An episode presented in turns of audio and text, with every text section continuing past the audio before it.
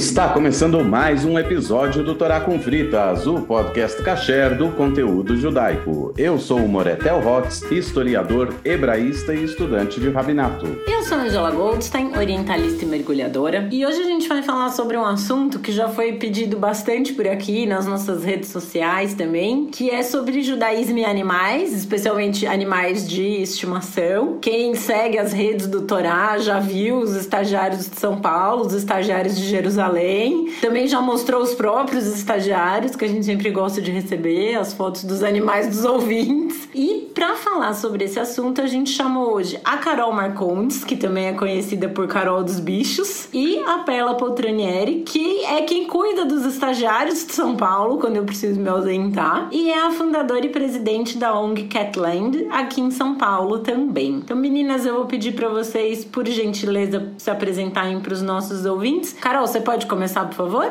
Oi, gente. Como é que ó, os ouvintes vocês chamam? De Torers? A gente chama Torá com fritters, mas a gente chama de ouvinte Torá também, fritters, em geral. ouvintes. Oi, todo mundo. Primeiro, obrigada, Ângela. Obrigada, Tel. Obrigada, Perla, por receber a gente aqui e tá disposta a trocar sobre esse assunto, porque a gente que trabalha com animal é sempre importante, a gente sempre ensina e aprende alguma coisa toda vez que esse assunto é discutido. Bom, como a Angela disse, meu nome em tese é Carolina, né? Mas eu sou Carol. Eu sou professora, engenheira, 60% linguista, maluca dos bichos consciente. Eu tô aqui né, porque eu resgato gatos e cachorros em condição de abandono aqui na região de Campinas. Basicamente em Campinas, mas muito na região também. Acho que para começar é isso que eu posso falar sobre mim. Depois aparece um monte de coisa. Perfeito, obrigada, Carol. Perla, você pode se apresentar, por gentileza? Um prazer estar aqui, fantástico conhecer a Ângela e a gente tem bastante entrosamento Parece que a gente está falando já há anos. E o Theo, a Carol, que tem essa função maravilhosa, que eu acho que é um legado, é uma missão. Eu já, já sou ativista da causa animal há mais de 10 anos. Estava fazendo conta aqui, tentando. Enquanto ela se apresentava, eu ficava, eu fazer conta aqui para ver, mas de manhã o Teco não funciona muito. Mas é, faz mais de 10 anos que eu sou ativista da causa animal, vendo toda essa dificuldade da causa animal na cidade de São Paulo, eu falei, vou fazer alguma coisa. E aí acabei fundando a Catland, que é uma ONG de proteção animal, mas ela é especializada no resgate de gatos por conta de espaço, identificação e tudo mais. E meu nome é Perla Poltronieri, sou fundadora, hoje presido a ONG já há oito anos e eu sou representante comercial nas horas vagas, porque agora eu trabalho mais para a ONG, então meu trabalho se torna secundário.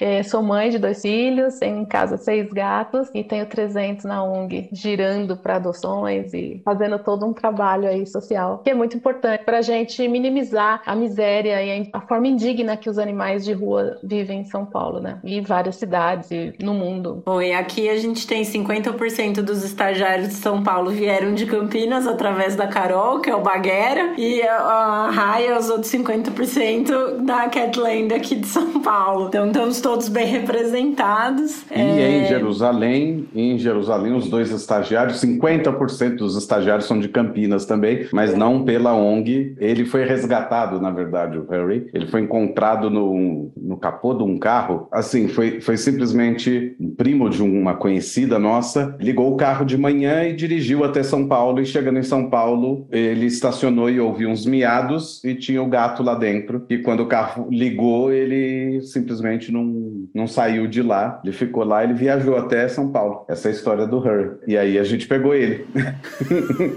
Total! Por isso que eu sempre me dei bem com o tal, que ele é de Campinas, que nem É, e viaja para São Paulo com frequência. É, exato. a gente tem muitas coisas em comum. Mas a, a ideia que a gente ia iniciar, então, era falar um pouco, né, sobre judaísmo e sobre a religião, enfim, que é o tema principal do Torá, e falar muito dos bichos, porque aqui todos nós temos, cuidamos, gostamos, e quem nos ouve também sempre fala, quando a gente põe foto dos gatos nas redes sociais, é, é sempre sucesso é, de, de likes e comentários de, de todos os gatos que a gente mostra. Mas acho que o Theo tinha comentado comigo quando eu sugeri, né, a gente falar sobre isso, de uma coisa espe mais específica do judaísmo sobre o cuidado com os animais. Você pode começar, Theo? É, eu acho que existem várias camadas aí na história judaica, na tradição judaica sobre o lidar com os animais. O capítulo de abertura da Torá, ele narra a criação do mundo e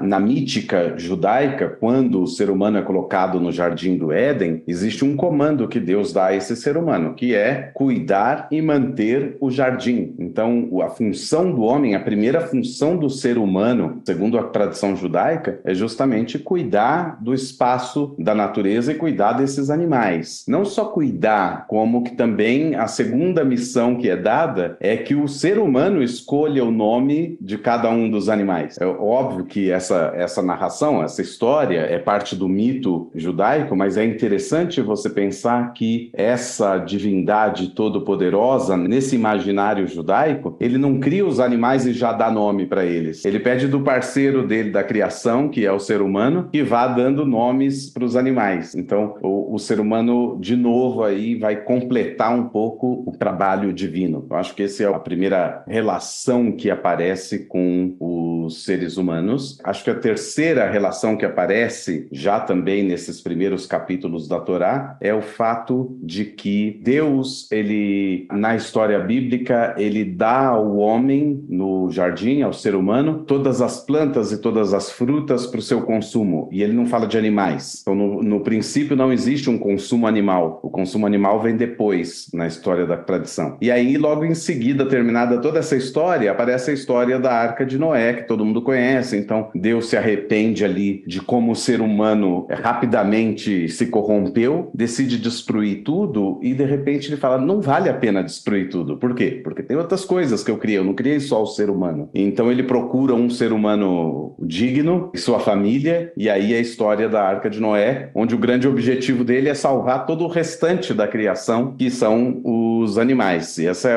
a quarta relação que aparece aí. Agora, tirando tudo isso, o judaísmo, como acabou se desenvolvendo, e quando eu falo aqui de judaísmo, estou falando do povo judeu, não necessariamente da religião, as, as duas coisas são intrincadas, eu sempre falo isso também, e que os ouvintes têm que ter isso um pouco em mente. É, judaísmo, eu gosto de uma definição do século XIX que chamava o judaísmo de civilização. É um misto de cultura, é um misto de religião, é um misto de arte, é um misto de história, filosofia, pensamento e é um povo. Então, essa é a, é a, é a ideia geral. Ah... E é justo, né, com a, com a civilização. É o justo com Exato. vocês, para não jogar vocês simplesmente como religiosos. Uhum. Não existe isso, né? Vocês são um povo. Exato. E que contribuiu Mesmo porque tem tudo. gente que nem religiosa é, então é, é judeu e não é leis, é. religioso. É. Então, e as também... leis até hoje, a gente, culinária, uhum. né, o judeu influenciou a gente em tudo, uhum. idiomas e, e, as leis até hoje. E, e, como no começo esse é um povo seminômade, eles não plantam, né? eles não são ligados à agricultura no começo, eles são ligados justamente à pecuária. Eles cuidam de ovelhas e cabras e tudo mais, é um povo de pastores. Até que eles se fixam, e quando eles se fixam, então eles começam a usar também a agricultura como meio de subsistência, mas justamente por isso a Torá vai acabar estabelecendo várias regras e leis sobre os animais. Naquele momento ainda o animal visto como uma ferramenta do trabalho humano. Então a, a Torá vai estabelecer, por exemplo, que não se pode colocar dois animais diferentes arando o mesmo terreno, puxando o mesmo arado. Por quê? Porque eles são animais de porte diferente, de força diferente, e um vai sobrecarregar o outro. E isso seria, seria um sofrimento para os animais. Daí deriva-se toda a regra mais universal ali, que é o de evitar o tsar baalei haim, que é o de evitar uh, o sofrimento animal na tradição judaica e toda e, e tudo que varia a partir daí. Quer dizer, mesmo que a gente tenha sido lá atrás, há mais de dois mil anos, uma tradição cujo rito religioso se baseava em sacrifícios animais e oferendas vegetais, também o abate animal que era feito para o sacrifício era um abate humanizado, se a gente puder chamar assim, era feito de forma com que o animal sofresse o mínimo possível, justamente porque era proibido. Então, como conciliar as duas coisas? De um lado, uma tradição que pede um sacrifício, de outro lado, uma religião que fala que o animal não pode sofrer. E justamente quando o templo foi destruído, houve uma transição do sacrifício para uma tradição religiosa litúrgica, de rezas e tudo mais, o sacrifício deixou de existir. A gente vê que os profetas, eles, eles se opõem ao sacrifício, eles não curtem muito a ideia do sacrifício, então realmente tudo isso vai realmente moldando o judaísmo de uma forma diferente. E o judaísmo vai se adaptando também à nova realidade. Então hoje os animais, a maior parte dos judeus que tem animais, não são animais de trabalho, não são animais ferramentas, digamos assim, né? São os animais de estimação. E aí então o judaísmo vai ter também toda uma outra abordagem em relação a eles. Mas, por exemplo, ainda, e aqui eu termino essa primeira parte, mesmo na época em que os animais são usados como ferramenta de trabalho, o Shabat incide sobre eles. Quer dizer, o dia universal semanal de descanso é descanso para a pessoa, é descanso para todo mundo, é descanso para quem trabalha junto com você e é descanso para os animais. Você não pode tirar proveito do animal durante o Shabat, falando, ah, ele que está trabalhando para mim, não sou eu. Não, não. Ninguém trabalha e ninguém deriva trabalho de absolutamente nada. Então também o animal tem o direito ao descanso dele. E ele também não pode trabalhar mais que sete horas por dia, igual o ser humano, segundo a legislação da tradição judaica. Então também não, não tinha tem animal PJ, né? É, não, não tinha animal trabalhando até, até a exaustão. É proibido. É proibido pela tradição. É, isso eu acho interessante porque a gente vai pensar na época da Torá, enfim, há quantos mil anos atrás, falava sobre isso, a gente não vai achar coisas falando sobre animais de, de estimação. É, do... desde 3.300 e poucos anos. É, que é uma coisa que a gente tem muito Super mais moderna. recente, é, exato, né? E é uma coisa que tem mudado cada vez mais, assim. Eu conheço a Carol, a gente é amiga há muitos anos, acho que eu conheço... Eu esqueci de falar isso na minha, na minha apresentação. Eu ia falar, assim, que a minha ligação com o Torá é que a gente é o que sobrou de ex-namorado.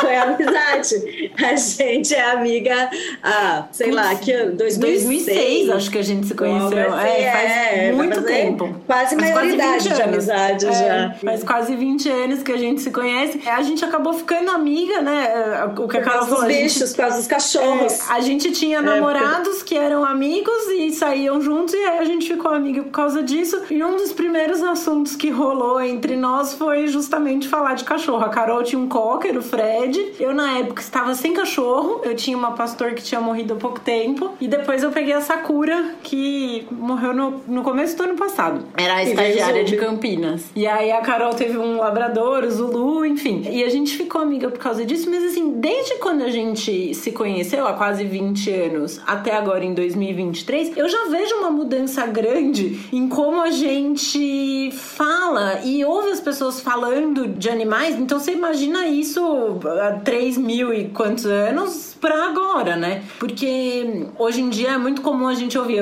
a Pela e a Carol falaram no começo da apresentação, ah, os animais e os tutores. Não, quando a gente, há, há 20 anos, ah, é o dono do cachorro, eu sou Não, mas até hoje é a gente que trabalha com proteção animal é. que fala tutor. Então, eu é, até hoje é. falo, sou dona é, de agora, dois gatos. É, então, mas agora na lei, agora é lei, né? O animal ele deixou de ser coisa. Quando você vai dividir, por exemplo, você separa, você vai dividir as suas coisas, você separa. Só que o animal ele é como como um filho. Você pega a tutoria dele ou não, compartilhada ou não. Então, juridicamente mudou isso, né? Por isso que agora não usa mais a palavra dono. Dono. Você é dono é, você tem uma é tutela, é né? É, o é, gato, o cachorro, eles precisam de provisão, né? De comida, de cuidado médico. Eles são dependentes de você, então são, você assume a tutela deles. É, mas mesmo assim, né? Mas eu tô falando numa questão mesmo do dia a dia, assim. Na comunicação que a gente que, que ocorre dia a dia, todo mundo fala dono. Tá? Assim, esse de, é, esse de a, assumir a tutela, eu até, a gente até tem um problema, por exemplo, no meu questionário tem uma pergunta lá, assim, você tutela ou já tutelou esse é gato ou cachorro que a pessoa vai adotar antes? As pessoas não sabem o que isso significa, então eu recebo respostas diversas, como é uma resposta aberta, assim, eu respondo, eu recebo de, respostas diversas que não tem absolutamente nada a ver com o verbo. Então, não é uma palavra que as pessoas dominem o significado ou entendam ainda. Mas eu acho que além disso, assim, tem a relação de por exemplo, quando eu era criança, até adolescente, por exemplo, cachorro em geral não ficava dentro de casa, né? O cachorro ficava da porta da cozinha pro quintal. Mesmo gato, assim, hoje em dia a gente tem toda uma preocupação de, de ter tela em todas as janelas, se mora em apartamento ou na casa, colocar tela ou aquele negócio que chama roller cat pro gato não pular o muro e sair. E as pessoas ficam, não, mas é da natureza do gato. Ele tem que sair e, e andar e não sei o quê. É, a natureza é dos bichos. É ótimo, a natureza é deles. Eles poderiam sair livremente. O problema são os humanos, são maus. É, as pessoas fazem mal aos gatos, né? Principalmente, porque. É, ou os cachorros, porque a pessoa atropela, a pessoa envenena, a pessoa põe veneno para matar pragas e, e envenena o bicho. Assim, por isso que a gente fala de segurança, né? São novas formas de, de criar um animal, né? Vamos dizer assim. Não, mas a ideia é da natureza do gato sair. Desculpa, só uma coisa, cara. Os gatos aqui de casa, se você deixar o, o, o ou a raia sair pra pegar a própria comida, tudo os filhos de vó, sabe? Eles vão morrer de fome. Exato. Assim, ah, porque é da natureza do animal. Olha, desse aqui não é. Mas aí a gente entra numa coisa que eu vi o Theo falando sobre quando o povo deixou de ser nômade. Porque aí, quando o povo deixa de ser nômade, aí ele começa a, a viver da agricultura, começa a ter as trocas, né? O seu povo faz isso, eu troco por esse. E aí começou a vir as pragas no sentido de roedores ou animais que se alimentavam daquilo. Houve a domesticação. Exatamente. Porque aí os gatos começaram a, a ser os guardadores dos silos de grãos, porque vinham os roedores, eles se aproximaram e até então, mesmo como ferramenta, eles se tornaram amistosos, eles não atacavam e nem eram atacados pelos, né? Então começou a ter uma relação doméstica desses animais e, e é onde que tudo surgiu, né? Até eles virarem deuses no caso dos gatos. É. Interessante. que eles guardavam as comidas, né? É, é interessante também que no Talmud, que aí já é uma literatura religiosa posterior, não só religiosa, uma literatura legislativa também, e o Talmud ele começa já, já é dois mil anos atrás, então 1.300 anos depois da Torá, começam a aparecer perguntas sobre outras coisas, começa a perguntar sobre, aparecer perguntas sobre gato e cachorro, se é permitido ter gato e cachorro em casa ou não, os rabinos vão dizer que os gatos precisam, você precisa dos gatos, porque eles ajudam justamente a, a conter pragas, são pragas de roedores, eles estão pensando nessa, nessa vivência mesmo da agricultura, como você falou, Perla. E aí, sobre o cachorro, eles hesitam, tem várias opiniões, são vários rabinos conversando, né? É discussão, não é um ensinamento pronto. E tem rabino que vai dizer que é melhor não ter cachorro, porque o cachorro causa danos substanciais e frequentes. Às vezes sim. Incrível. Às vezes aí, não estão de todo errado. E outros vão dizer, outros rabinos vão dizer, não, é, é verdade que eles causam danos, mas e daí? Você vai deixar eles soltos por aí? Não pode. Aí começam, mas se você manter um cachorro em casa, que cachorro é esse? Porque tem cachorro que causa danos a outras pessoas, né? Estão se referindo a cachorros de temperamento mais agressivo e tudo mais. Aí eles falam sobre um, um cachorro de temperamento agressivo. Você precisa manter ele de maneira segura que ele não ataque outra pessoa é, e assim por diante. Quer dizer, toda essa, é, é, essa discussão que hoje existe sobre a focinheira, sobre se você está passeando com o cachorro, você está com a guia ou não está com a guia, tudo isso tem uma discussão lá atrás também no Talmud. Você não vai deixar o cachorro assim solto, não, porque tem cachorro amigável e tem cachorro que não é tão amigável, ou que simplesmente se assusta. E aí a forma dele de se defender é, é, é atacando. É porque então, o cachorro é um, é um animal irracional, né? Por mais que a gente saiba que eles entendem a gente e às vezes entendem a gente muito bem, ele é um animal irracional, né? No, ele, ele tem ciências, cachorro... mas ele tem mais, é. mais tá mais perto do instinto, né? Do Sim, da, na hora que ele se racionalidade. assusta, né? Não tem, é, não, o cachorro não para para ponderar, né? Ai, será que é melhor eu fazer isso ou aquilo? Ele é faz, mais instintivo, faz, né? É instintivo. Mas é incrível essas discussões. De que século é isso? Bom, essas discussões são entre o século I antes da Era Comum, antes de Cristo, Sim. até mais ou menos o século VI da Era Comum. É, Fantástico. É, São discussões que até hoje se tem, muitas coisas não estão resolvidas, né? E que já era falado há muito tempo atrás. E, e você tem, e você tem é, também mais para frente, já mais perto do século XIX, 18 e 19, quando na Europa começa a ser mais comum a presença de animais de estimação. Aí na Europa do século XIX você tem o cavalo. O cavalo é uma ferramenta de transporte, mas você tem os cães e você tem os gatos e assim por diante, que são os animais da casa, os animais é, de estimação. E aí a, a, pergunta que começa a ter, começa a aparecer para os rabinos da época, é se é permitido para o judeu ter esse tipo de animais. E a resposta é muito simples. A resposta é, é não há nada que proíba na, re, na lei você ter um animal, e se esse é um costume dentro do lugar onde você vive, dentro da sociedade onde você vive, então tudo bem. Existe muito essa preocupação, porque imagina se você tivesse uma sociedade, eu não consigo imaginar essa sociedade, mas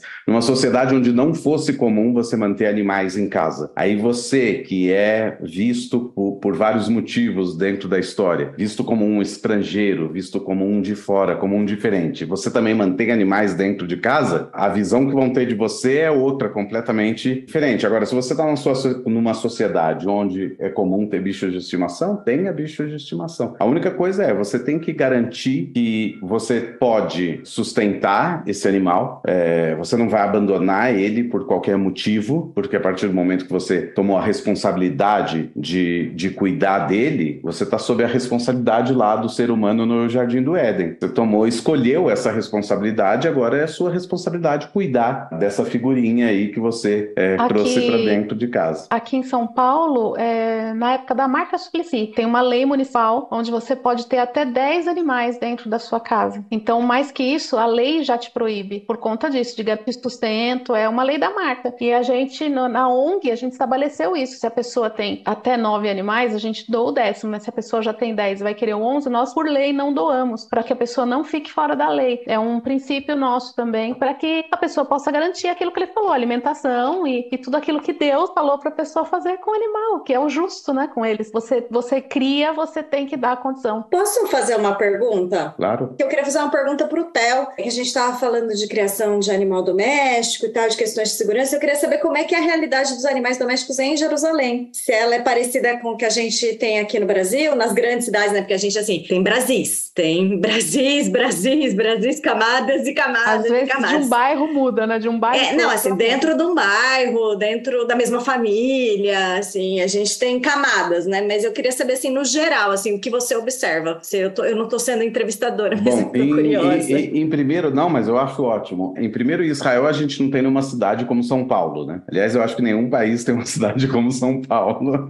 Então, isso já facilita um pouco. Você tem relativamente eh, quase nulo o número de cães abandonados, mas culturalmente você quase não tinha cães também. Eu notei uma diferença, eu tô aqui há seis anos, e nesses seis anos eu notei diferença. É, quando eu cheguei, eu não via gente passeando com um cachorro, porque não tinha. Esse bairro aqui é um bairro famoso que ele absorve várias pessoas que estão chegando. E de repente, com o tempo, começou a chegar e cada vez tem mais cachorro presente, né? Gente passeando com o cachorro e tudo mais. Também essa cultura em relação aos cães é, foi mudando aqui. Aqui o animal mesmo por excelência era o gato. Aí tanto o animal doméstico é o gato quanto o animal de rua. É muito comum o gato de rua. Mas aí tem toda uma série de política sanitária e de saúde pública em relação a esses animais. Em algumas cidades isso é mais complicado, né? Eu, eu conheço cidades como a cidade de Haifa, por exemplo. A situação dos gatos de rua é semelhante aos ratos. Eles vivem mesmo no lixo mesmo, é, é disso que eles sobrevivem. Isso é um, é um problema seríssimo na cidade. Outros problemas também tem. Lá também sofre com um problema de javalis silvestres, que por conta da urbanização dos espaços, eles não tinham para onde ir, eles começaram a invadir os espaços públicos, os espaços urbanos. No ano passado teve a história do javali que roubou os Mishloach Manot da moça tem, em tem, tem vários, tem vários, várias histórias assim. O javali também não tem noção nenhuma, né? Então ele vai entrando, ele vai entrando e tudo mais. E aqui a gente não tem muros entre as casas. A gente não tem muros entre as casas. A gente tem cercas e às vezes nem cercas. Então o javali vai entrando e quando você vê, de repente você pode sair de casa e dar de cara com o Pumba olhando para você. Que bonitinho. Eles nem sabem a força que tem, né? Pensa isso. Eles são, é, são muito fortes, né? Então essa é uma cidade complicada do ponto de vista da, do, do que aconteceu com os animais ali. Em Jerusalém e Tel Aviv, os gatos são muito bem tratados. Então o gato de rua, ele não é de rua, ele acaba sendo dos prédios, porque como o gato também serve de controle de pestes e tudo mais, as pessoas naturalmente deixam comida, ração e tudo mais. Tem prédios que se organizam e parte do valor do condomínio é para a alimentação desses gatos. E eles se ficam morando dentro do prédio. Eles estão morando aqui na, na área do prédio. Então eles não são bem, bem de rua, eles quase não saem para a rua. Então isso também é, é interessante. Aqui no meu prédio a gente tem uns oito gatos lá embaixo. E a castração fica por conta do poder público? E a castração por conta do poder público. A gente sabe direitinho quem são os gatos que estão castrados, né? Aquela técnica do picotinho na orelha. Então a gente sabe quem está castrado e tudo mais. E é isso. Um guia que eu, que eu peguei num passeio para Tel Aviv uh, há muitos anos atrás, ele falou que aqui no Oriente Médio a gente sempre gostou muito de gatos. Então a gente trata bem os gatos para ser bem tratados por eles. é, e ele falou: essa é uma prática que aparentemente já tem aqui há mais de 5 mil anos, né, na região toda, no Egito, enfim, toda a região do aqui do Oriente Próximo, é realmente tem uma, uma relação muito interessante com os bichanos. Também dentre os muçulmanos é muito comum a, a, gente a tem muito gatos. Muçulmano. A, a, a adoção de gatos muçulmano. é muito comum aqui. Quando eu cheguei, eu notava que era mais comum muçulmanos que mantinham gatos em casa do que judeus. Judeus tratavam os gatos do, do prédio, mas hoje cada vez é mais comum. Tem um boom de, de pet shops que eu notei nos últimos seis anos para cá. É muito interessante. Não, Isso não... é mundial. Era Isso difícil é mundial. você encontrar cinco anos atrás. Quando a gente chegou, eu queria um arranhador. Para achar um arranhador foi um suplício. E hoje não. Hoje é o... para todo lado você tem a pet shop onde você tem acesso a essas coisas. Mas ainda o carro-chefe é o gato. E os gatos têm costume, por exemplo, quem tutela gato, os gatos saem de casa. Isso é uma cultura. O gato fica livre, voltar para casa. Como não, é que é isso? Não. Quem cria gato dentro de casa, o gato é do apartamento, é da casa. Não não, não sai. é comunitária. N não, é meu, não não costuma divido. sair. É, às vezes a gente vê, tem um gato aqui que espera o ônibus, eu brinco, eu tenho, eu tenho algumas fotos, eu tenho várias fotos. E chega na hora do rush, ele, eu acho que ele nota a presença das pessoas, aí ele simplesmente ele sai de casa Ah. e ele senta no banco do ponto de ônibus e fica olhando pro, na direção assim, igual todo mundo tá olhando para lá, ele fica olhando também. Então eu falo que ele tá, ele tá esperando o ônibus, eu não sei qual é a linha que ele pega. É, É um esse é um gato que ele tem coleirinha e tudo mais, é um gato que sai, mas não é comum. Oh, E o poder público oferece castração para todo mundo ou só para os gatos de colônia? Como é que é isso? Eu, eu, eu não conheço a fundo, mas eu imagino que seja para todo mundo. Eu acho que seja para todo mundo. Como eu- meus gatos vieram do Brasil e já castrados, então eu não tinha É. esse. Mas sabe por que que eu acho, Carol, que é? Porque assim, é, tem estudos muito fortes nessa área. O, os- o- o pessoal daí de Jerusalém, tá, em Tel Aviv também, está fazendo um estudo sobre é, uma vacina para FeLV. Tem estudos sobre DNA da, genético, foi achado estudos de gatos de ancestralidade, os primórdios tem, é, tá aí. Então, assim, estudos de DNA, estudos de doenças de gato, tudo é daí. É muito incrível. Eles são um- muito preocupados. Tem uma preocupação grande com tudo isso. Agora, como sempre, né? Sempre tem essas contradições na lei judaica. Eu falei há, há- pouco do a mesma religião que pedia sacrifício animal falava para não fazer o animal sofrer. Como é que você combina essas duas coisas? Na lei judaica, na lei religiosa, é proibido castrar um animal. É que Ah. é considerado justamente uma interferência é, desnecessária, Mutilação. uma mutilação na, na, na natureza do animal. Mas, por outro lado, você tem que entender que isso pode se tornar um problema de saúde pública. Então, você tem que realmente balancear todas essas coisas. Porque eh, contradições você vai ter o tempo todo, né? Na, em termos legais, em qualquer eh, Ah, e o tempo tradição muda também, né? E as qualquer civilização. Exato. mudam. É. A última pergunta que eu tenho sobre isso, juro que eu vou parar de ser entrevistadora. Como é que foi o processo para levar os seus gatos para Jerusalém? É um processo bem burocrático, que envolve a Anvisa, que envolve o, o Ministério aqui, precisa chipar os gatinhos no Brasil, eles têm um número mundial aí. A autorização para levar, ela precisa ser emitida em até t- 72 horas antes do voo, então é um negócio que você tem que ficar no relógio mesmo, É, monitorando. a gente emite lá na ONG, as pessoas vão às vezes com a mala no carro. É, ir eu, acabei pedindo uma ajuda de uma empresa que presta esse tipo de assessoria, foi ótimo. E aí foi engraçado, porque eu estava conversando o tempo todo com os dois veterinários encarregados, até que em algum momento eles perguntaram para onde eu ia, e eu falei que era para Israel. Ele falou, ah, a gente já levou os nossos bichos para Israel, a gente morou 10 anos lá, depois voltamos. Aí é que eu descobri que eles eram pais de dois alunos meus na escola. Ô, oh, Mundico!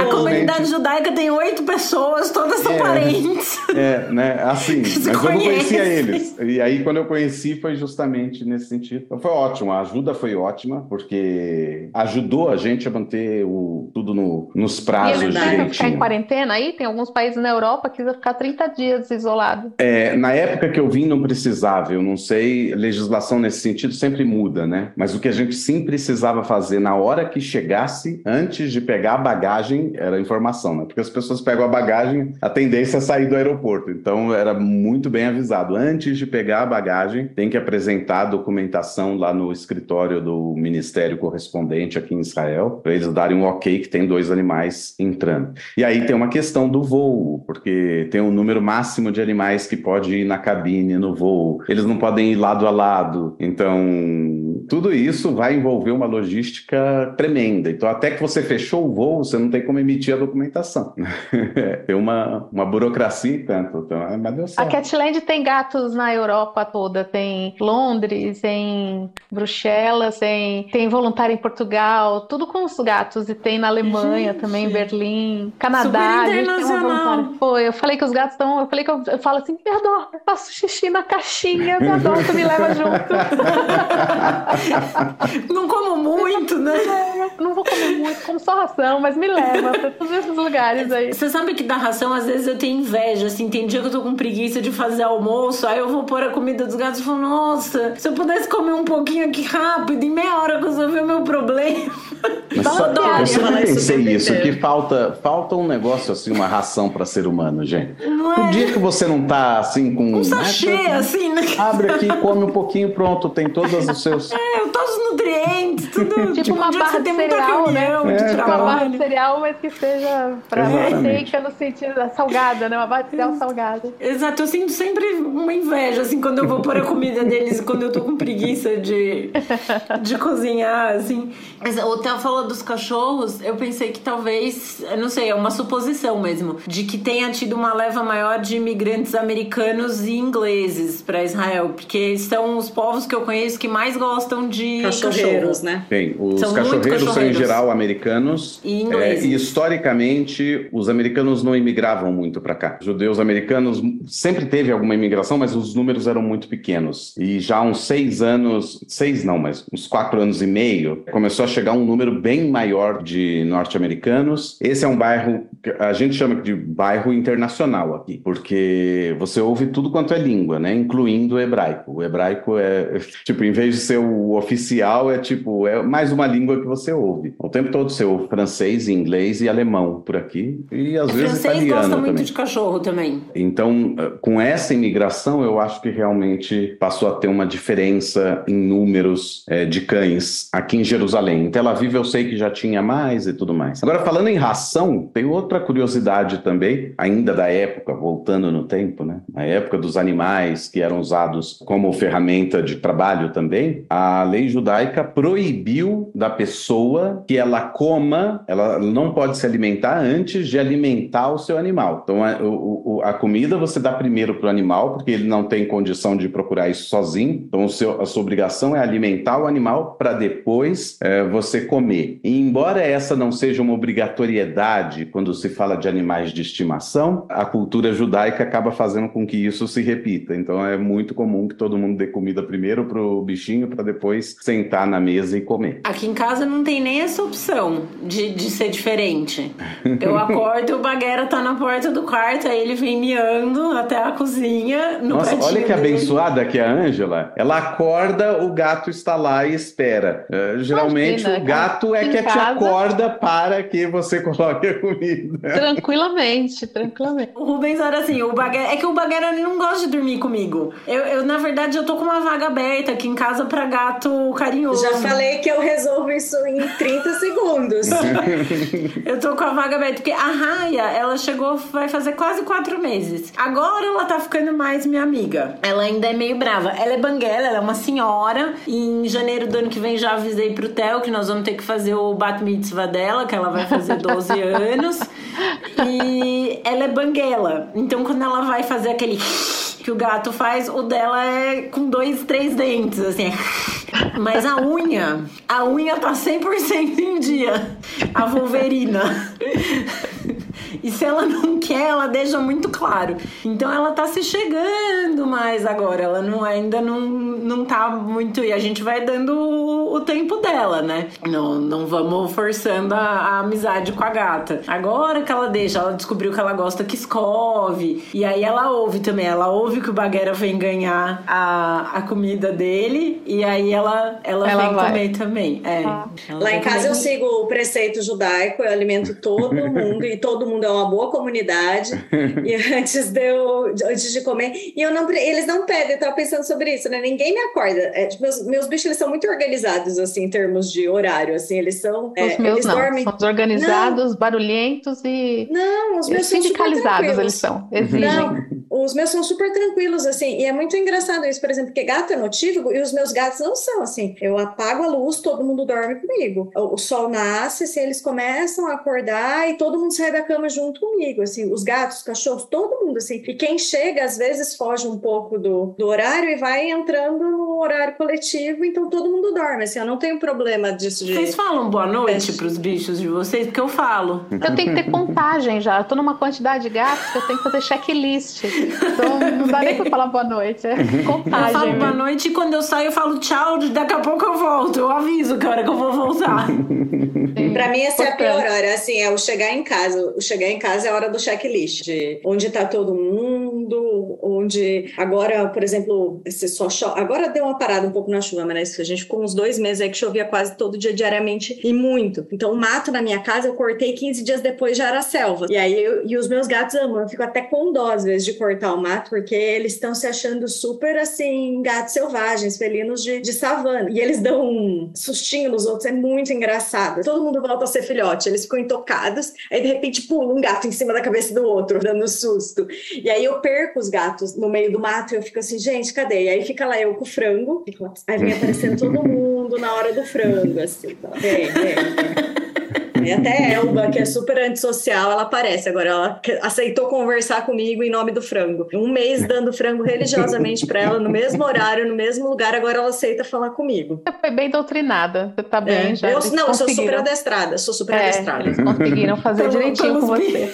É. Super adestrada. A pergunta que eu tinha para fazer agora é pra Perla e pra Carol. E eu tinha comentado isso com o Theo antes, né? Porque no, no judaísmo a gente fala muito de um conceito que a gente ainda não teve episódio a respeito sobre isso, precisamos fazer inclusive, que é o Tikkun Olam. E o Tikkun Olam é a responsabilidade que cada pessoa tem de fazer o mundo um lugar melhor. Por ações pequenas que a gente possa fazer, não, não são coisas é, megalomaníacas e, e enormes. É o que cada pessoa individualmente pode fazer, não num sentido neoliberal, assim, de que só você é responsável pelas coisas. Partido novo. É, é, pois é, não, jamais. Aqui comigo, pelo amor de Deus. Mas, é, inclusive, faz tempo que o aluno não toca internacional comunista. Se quiser soltar agora, fica à vontade. Mas, né, o, o Tikkun Olam é a nossa responsabilidade como seres humanos e parceiros de Deus na criação do mundo de fazer o lugar que a gente vive um lugar melhor. E eu vejo muito o trabalho de vocês duas com a proteção animal como como isso. E, e Tikkun Olam não é você corrigir o outro e se meter na vida do outro. Eu só vou fazer esse disclaimer. Se você acha que ficar se metendo na vida alheia e consertar a vida do outro é Tikkun Olam, não é. É fofoca, bisbilhotice e inconveniência.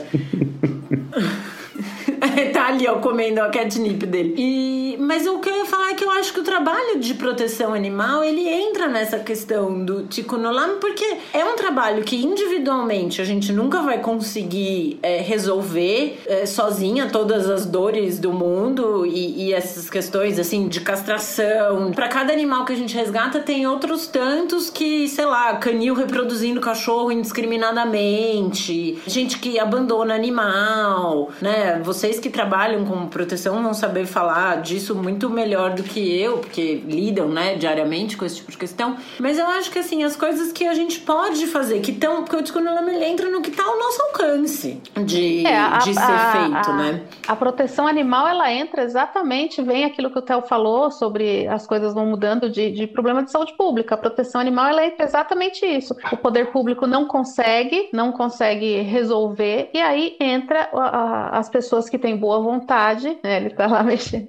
As pessoas que têm boa vontade, elas vão entrando e vão fazendo aquilo que o poder público deveria fazer. E a proteção animal, ela entra exatamente nessa lacuna, porque se você, o que seria hoje se não fossem os protetores? Ah, mas aquele protetor cuida de 10, aquele protetor cuida de 5, aquele protetor cuida de 1. Não importa. Em longo prazo isso está sendo bom para os animais, para a cidade e para ele mesmo. Primeiro para ele, porque quando você faz o, esse altruísmo, como essa, essa que você falou de o que, que você está fazendo, quando você se melhora, você já melhora o mundo, né? Quando você faz alguma coisa, às vezes eu falo assim, as pessoas quando vê a ONG que a gente não consegue atender 1% da necessidade daquilo que vem de e-mails pra gente, de pedidos, aí eu falo, é, a gente não salva o mundo, mas a gente salva, a gente muda o mundo daqueles que nós nos propomos a salvar. E no caso, às vezes até o nosso, né? Quando você se alia a fazer um trabalho voluntário, quando você se alia e se propõe a ajudar um animal, quando você se importa com aquele invisível social, é, que às vezes muitas vezes nem é um animal, né? O teu, muitas vezes a pessoa tá com ar condicionado no carro e não vê uma criança pedindo um prato comida, né? Então pode ser o seu próximo animal ou o seu próximo humano. Então quando você se propõe a fazer alguma coisa, em primeiro lugar você está mudando a você mesmo, como indivíduo, né? Fazendo um, um, uma coisa em prol sem ter um,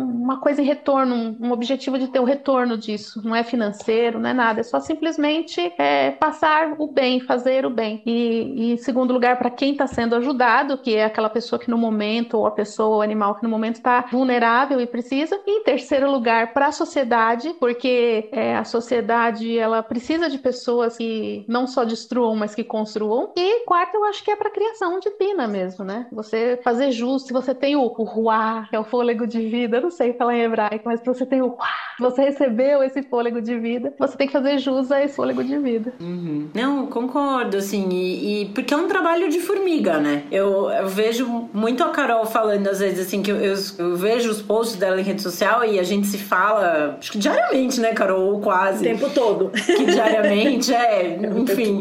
E a gente, e eu vejo ela falando às vezes, meu, chegou num nível que, olha, não adianta, eu não tenho como atender mais pedidos de ajuda também, né? Que entra nisso que a Perla falou. A gente recebe muito pedido de ajuda na ONG, mas a gente não consegue dar conta de tudo que chega, né?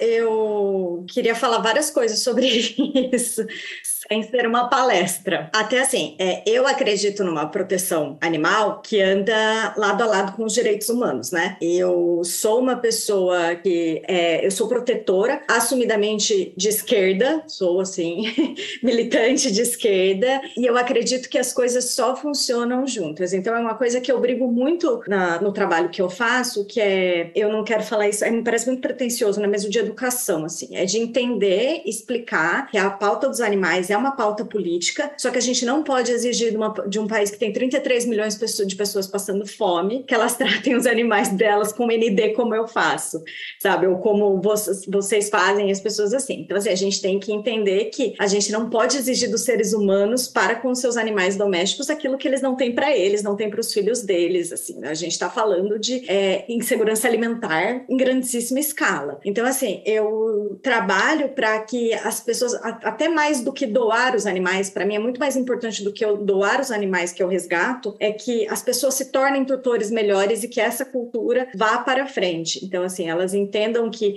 gostar, amar, ah, eu amo o bicho. É, amar também é dizer não, é também é você não acumular animais dentro da sua casa, porque senão eles saem da rua para serem colônias domiciliadas. Então, assim, às vezes eles é, na rua, eu sempre falo isso assim, às vezes o gato, o, gato, o cachorro, ele tem chance de encontrar alguém. Se você vai para dentro de casa, ah, eu amo, mas você não tem condição e eles vão começar a passar falta de necessidades básicas dentro da sua casa também e você também precisa de ajuda. Uma pauta que a gente briga muito, não sei como é que está em São Paulo, se a Perla tem alguma coisa a respeito disso. Campinas é uma cidade assim um pouco na frente em questões de política animal do que a, o cenário nacional. A gente tem o que a gente chama de SAMU animal, que não dá condição de atender todas as demandas, mas ele existe. É, tem o DPBEA, que é o Departamento de Proteção e Bem-Estar Animal, que tem política de castração castração gratuita, o castramóvel, que também não dá conta, mas ele existe. É, tem alguns vereadores se mobilizando muito para entender quais são as necessidades da causa animal. Tem uma vereadora que, a Guida, que é, destinou a verba dela para castração de, de animais de protetoras, assim, um bom tanto. Então, assim, tem, tem uma mobilização, assim. E a gente, eu, pelo menos mais particularmente, trabalho para que as pessoas entendam mais o que é isso, assim, que a gente consiga fazer direito o pequeno. E se você, se o seu direito aceita, sabe? Eu não, eu não acredito, assim, eu não acredito em assistencialismo, mas ele é importante também. Porque quem tá passando fome, bicho, pessoa, qualquer coisa, tem que ter alguma coisa na hora. Ela não vai esperar uma mudança, não vai vir a justiça social. Inclusive, a gente nem sabe se a gente vai ver justiça social, né? Ela não vai chegar. Então, você tem que fazer alguma coisa para quem tá, tá nessa situação. Eu acredito muito nisso, assim, de mudar é, a mentalidade acerca do problema, sabe? Entender que é questão de saúde pública, a questão dos animais domésticos, ela não é minha, não é da Perla, não é nem da, de um grupo de pessoas, ela é de todo mundo, assim, aquilo afeta a vida de todo mundo, assim, a gente gasta, por exemplo, quanto do SUS gasta com vacina antirrábica porque as pessoas são mordidas por animais tão soltos e estão nessa situação. Então, tem um gasto, tem gasto de saúde pública que dava para ser remediado se tivesse uma política melhor de, de cuidado dos animais, assim. Então, eu acho que você começou a falar, né, de ah, fazer responsabilidade de, de todo mundo, de fazer um mundo melhor, de fazer aquela coisa assim. Eu acho que é muito da minha visão política mesmo, né, porque eu acredito no coletivo. Eu, eu tô nessa, esse enxugando gelo, sempre falo que resgatar bicho é enxugar gelo. Eu tô nessa enxugando gelo porque eu acredito no coletivo. Eu acredito nessa vida coletiva e que a gente tem que fazer coletivamente um mundo melhor, assim. Então, é mais do que para qualquer outro, outro motivo, sabe? Eu tenho afeição com o animal desde sempre, assim. A primeira palavra que eu falei foi o nome da cachorra da minha avó. Então, assim, eu tenho essa, essa identificação com, com os animais desde sempre. Mentalmente, eles já me salvaram muito, mas eu tô nessa por uma questão coletiva mesmo, de acreditar numa sociedade mais. Você mais... falando disso, Carol, é, o, que, o que a gente. Nós temos as métricas dentro da Catland. Então, cada, cada área tem os seus KPIs, onde a gente faz toda uma centralização de dados para a gente ter números, né? E saber onde que a gente está navegando, né? Uma carta, a gente tem uma carta de navegação. E na Catland a gente percebeu que depois de 2018 aumentou muito a quantidade de animais que vêm torturados. Porque por isso que você falou, eu acredito na política pública junto com os direitos humanos, junto com os animais e junto. E realmente é uma simbiose, tem que estar todo mundo no ganha-ganha, porque senão todos perdem. Como a gente desde 2018 teve um aumento significativo de violência contra a mulher, violência contra crianças, violências contra minorias, gays, judeus, antissemitismo, quando você vê uma xenofobia, quando você vê pessoas falando mal, fazendo, praticando atos aí impensáveis, a gente tem, a partir de 2018, um aumento de gatos que a gente recebe com choque, com arrancando é, unhas, tratamentos que se fazia em, em períodos de ditadura. Então, assim, a política pública ela tem que andar junto. Quando você falar de esquerda, acaba sendo o que é, né? Você vai muito para a extrema direita de, de como estava sendo conduzida. Não quero entrar em política aqui. Mas é, pode se quiser. É piorar, eu entro é. o tempo inteiro. se não, quiser, você vai piorar. Você vai piorar. Não é porque o Lula ganhou que está mudando, não é isso? Mas só de não ter sido reeleito aquele elemento já vamos conseguir mudar um pouco isso, eu acredito, daqui mais. Mas só que assim, tudo demora uma década. O que ele fez agora talvez seja geracional, talvez só as próximas gerações. É muito difícil, né? Eu eu não quero ficar falando sobre isso, mas são normalizações de maus tratos com pessoas e com animais e que ficou, ah, tá tudo bem. É normal um deputado falar, mulher morre. É, ah, mas mulher morre toda hora, mulher apanha, mulher tem que apanhar. O animal tem que apanhar, ele é seu, você faz o que quer com ele. Então, essa normalização da, da, da violência vai ser uma coisa que a gente vai, por um bom tempo, ainda ter que, que trabalhar e, e mudar na cabeça. Por isso que eu sou muito a favor de, de, de ir nas escolas, como a gente faz um trabalho social na Catland, de ir em escolas, começar do pequeno, porque o barro duro, ele quebra, ele quebra, mas ele não muda. E o barro mole, que é a criança, você consegue moldar com políticas de educação e que ele leve para dentro de casa a proteção animal e, uhum. e como um novo não, pensamento. Sim, eu acho que isso faz diferença e na hora que você falou, ah, quando a criança leva isso para casa, são várias histórias, a gente vê muita meme na internet do tipo, ah, eu queria muito um cachorro, meu pai não queria. Olha o meu pai com o cachorro, que ele não queria estar o pai dormindo no sofá com o cachorro em cima, assim, né? E é, uma, é um trabalho de conscientização mesmo, que coisas que não são para fazer. Eu acho que isso é uma coisa que eu já vi também uma mudança de quando eu era é, criança para agora. Então eu tenho 37 anos. Uma coisa que em 30 anos eu vi mudar. 30 anos é bastante tempo? É bastante tempo. Mas não é um, um tempo um, absurdo, uma demora é, absurda. Mas, por exemplo, quando eu era criança, eu lembro de ver cachorros que era comum, por exemplo, ah, corta o rabo porque é o, o padrão da raça, ou corta a orelha porque é o padrão da raça. E hoje em dia isso já não tem mais. E, e eu vejo também uma conscientização no sentido de, tá, você quer um cachorro de raça, mas por quê? Assim, que, qual, qual é a necessidade? Você quer um cachorro ou você quer um, um bibelô? Fazer o seu desejo. Eu, é, eu costumo dizer que assim, você pode colocar assim, olha, você pode montar o seu cachorro, vai assim, tipo, faz uma planilha com todas as características. Tem um cachorro no abrigo exatamente com todas essas características que você vai encontrar. Você não precisa comprar. Tem, você pode montar qualquer, fazer análise combinatória de todas as características, vai ter um cachorro exatamente daquele jeito É. que É, você isso quer. entra na questão da adoção de animais mais velhos também, né? Por exemplo, porque o Theo falou ah, que teve a discussão dos rabinos porque o cachorro causa danos. Gente, Sakura chegou em casa, parecia um urso de pelúcia, coisa mais linda. Filhotinha. Não sei se vocês já viram, filhotinho de Akita é uma coisa assim, é, é uma Inclusive pelúcia. a, a Sakura. Não, ela era uma. A Sakura, o problema dela é que ela era bonita e ela sabia que ela era bonita. Então ela esnobava as pessoas, porque as pessoas iam querer chegar perto dela, iam querer fazer carinho, porque ela era bonita. Ela não tinha necessidade de ser simpática. E ela não era. E, inclusive. Mas, nossa, ela chegou em casa, comeu. Uma amiga da minha mãe que sempre falava, ela comeu um óculos escuro da Marisa, minha mãe, comeu um celular meu, né? O cachorro filhote, ele sapato, chinelo, né? O cachorro filhote, ele é um demoninho da Tasmânia, assim, rodando dentro da casa, rói móvel. Isso me, isso me lembrou o Boris. O Boris é um cachorrinho que eu tinha, já não tá mais entre a gente. Existia um sofá em casa. Enquanto o sofá estava dentro da sala, estava tudo normal. O cachorro ia lá, ele subia no sofá, você falava para ele descer, ele descia, e assim por diante. Ele nunca causou dano algum ao sofá. Um dia minha mãe resolveu tirar o sofá da sala e mover para um lugar lá no fundo da casa, porque recebia visita e tudo mais, era bom ter um sofazinho ali. Foi o sofá ir para lá, o dia seguinte o sofá amanheceu Não amanheceu. ele não amanheceu. Era um furo enorme no assento do sofá. A gente foi pra lá, só saiu a carinha dele do meio do buraco. Ele achou o máximo destruir o sofá e também destruiu outras coisas. É isso, o cachorro Então, ele não isso- pensa. Se apropriou, É, se né? você pega um cão adulto, você já sabe mais ou menos como é a personalidade. Ele já não tá mais nessa sanha destruidora das coisas, roedora, né? Assim, só tem vantagens em adotar um cachorro adulto, só tem vantagens, inclusive porque a infância ela dura muito pouco. Se você gosta de um cachorro filhote, um animal filhote, isso é a menor parte da vida dele, né? Ele vai passar muito mais tempo sendo adulto do que filhote. E eu só queria colocar, dar um exemplo nesse caso da destruição. A Ângela sabe, eu tenho um labrador agora, idoso, o Barto, que não é mais o, Zubi, o Zubi faleceu ano passado, eu tenho o Bart, né? O Bart. O Bart é a capivara. E ele veio pra mim Ele é ano um boi, passado. assim. Ele é um bezerro, ele tem 41 Que quilos. E ele veio para mim o ano passado, uma A situação. criança, né? É uma criança. Ele, tem uma, ele veio numa situação de, de resgate também. Ele tinha, tem uma tutela e tal, mas assim, ele teve um percurso aí mal. E como é que esse cachorro veio parar, mais ou menos? Assim, ele veio com um ano, há 13 anos atrás, ele tem 14 agora. Ele foi comprado por uma pessoa que assistiu Marley e eu e não entendeu nada do filme. Não entendeu absolutamente nada, nem do filme, nem do livro, nem da vida, nem do que é um labrador filhote. E não deu conta. Quando ele ficou com um ano, ficou grande, a pessoa não, mas ele destrói, ele não deu conta dessa energia. Assim, tipo, mas tava lá, gente, na, no, no filme, assim, se é isso que O filme, inclusive, é do cachorro, que é um sobre- demônio, né?